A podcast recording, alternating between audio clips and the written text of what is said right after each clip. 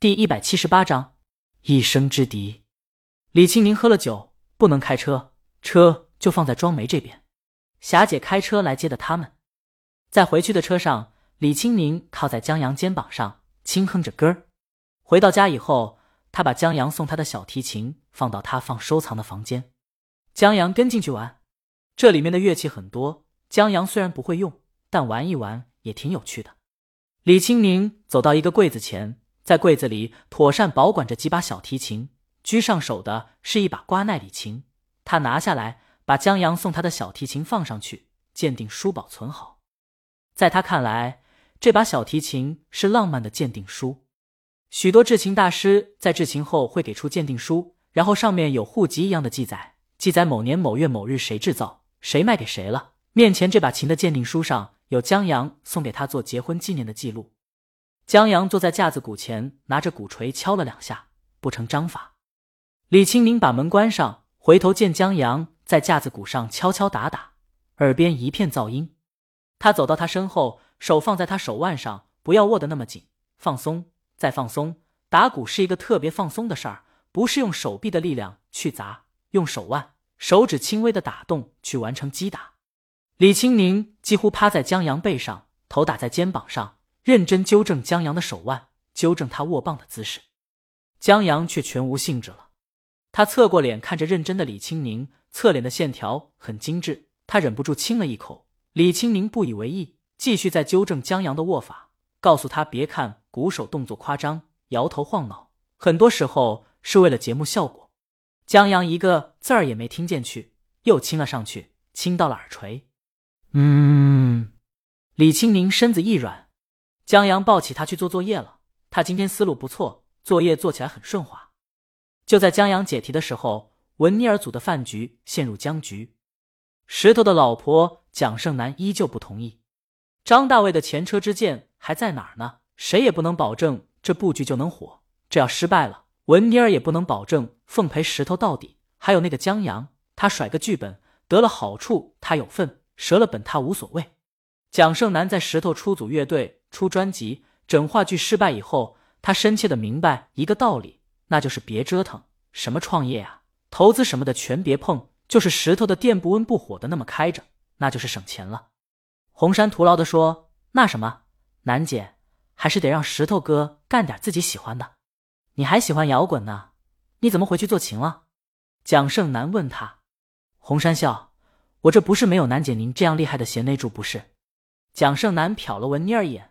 算了吧，你连喜欢的人都不敢娶，别说干自己喜欢的了。呃，红山听这话怎么这么别扭？噗！饭桌上唱石板路的张伟，那天在红山家里聊天的俩玩音乐的，他们让蒋胜男这一暴击弄愣了，然后憋不住笑起来。对，对不起，对不起。张伟在文妮儿看过来以后，努力忍住，但最后还是忍不住哈哈大笑起来。文妮儿悠悠的说：“楠姐。”过分了呀！蒋胜男很无辜的眨了眨眼，他们是过度解读，我这话就原意。哈哈，几个人笑得更欢了，石头都忍不住笑起来。红山这才明白过来，弄了个大红脸，拿起手机掩饰尴尬。然后他看到关注的一个音乐圈推推账号推送一条消息，弹到了手机消息提醒上，是关于大魔王的。他顺手点了进去，一段手机拍的视频自动播放起来。一串悦耳的吉他从手机中传出来，众人起初不在意，还在笑。红山把声音开大，打算把这几个损友的声音掩盖下去。然后，大魔王高辨十度的声音响起，他的嗓音很温柔，传递出一种很唯美、很有故事的声音。这是石头、红山这些圈内人最佩服大魔王张伟为止崇拜大魔王的原因所在，就是他的声音是有感情的，能引起人的共鸣。我本打算去流浪。把所有的回望都交给夕阳，风是空港，雨是牧场，大家安静下来。张伟听这一头一句，几乎很快就想到了大魔王退隐的那段时间，他一下子消失在公众的视野，就好像背着他的吉他去流浪了。他甚至一度以为这辈子就见不到大魔王唱歌了，因为他就像一阵风。你站在我始料未及的小巷，张伟以为。这是一首大魔王讲述他退隐那段时间和经历的歌谁知道这儿歌词一变，这是我一生中最勇敢的瞬间。远在世界尽头的你站在我面前，啧啧。石头摇头。这一生最勇敢的瞬间，这是在说他先表白的。江阳这小子厉害，让大魔王倒追。但怎么说呢？这何尝不是给了大魔王的再次唱歌的养分？张伟这些粉丝还得感谢人家才对。蒋胜男琢磨这歌词：鲤鱼漂亮还有才，碰到自己喜欢的人，照样拿出一生最勇敢的瞬间，快准狠的争取自己的幸福。某石头拉了拉他，蒋胜男不说话了。红山有些沉默，他看了看文妮儿。大魔王的这首歌，对于想要表白或者将要表白的人，引起的后劲儿还挺大。这没有目标对象的都想找个人表白一下，何况心有所属的了。音乐停了，张伟拿出手机搜索到这段表演。现在网络上这些视频，全是当时在吃饭的那些顾客，他们用手机拍下来发到朋友圈和推推上的，然后许多人看了二次转发和传播。现在在网络上很火，张伟很轻易的就找到一段视频，他这段视频是全的，不像红山那个音乐账号只剪辑出了音乐。大魔王，我爱你，谢谢。不过我老公在上面，你要小心了。李清明幸福悦耳动听的声音从手机传出来，这首歌送给我的先生，也希望大家可以把跟暗恋的人周六出去玩改成约会吧。歌声再次传出来。红山本来因为歌声停了泄了的那股劲儿又上来了，几个朋友都没说话。红山挠了挠头，在桌子下的手蠢蠢欲动。这是我一生中最勇敢的瞬间。他终于忍不住，桌下的手要往旁边伸去，刚挪一下，一个柔软的手握住了他的手。红山抬头向文妮儿看去，见他眼中藏着星点，嘴角有弧线。